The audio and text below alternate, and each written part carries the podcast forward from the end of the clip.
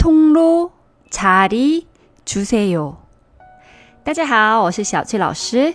今天开始，我教你们机场相关的单词和句子。今天我们要先学的是我要过道的位置。通路자리주세 요。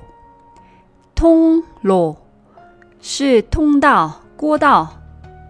자리是位置。 주세요是给我的意思。每次坐飞机、坐过道还是靠窗是一个难题。如果你经常去洗手间，或者更考虑安全方面的问题，我建议你们坐过道的位置。如果你们想看外面的风景，想睡觉，不想被别人打扰，那我建议你们坐靠窗的位置。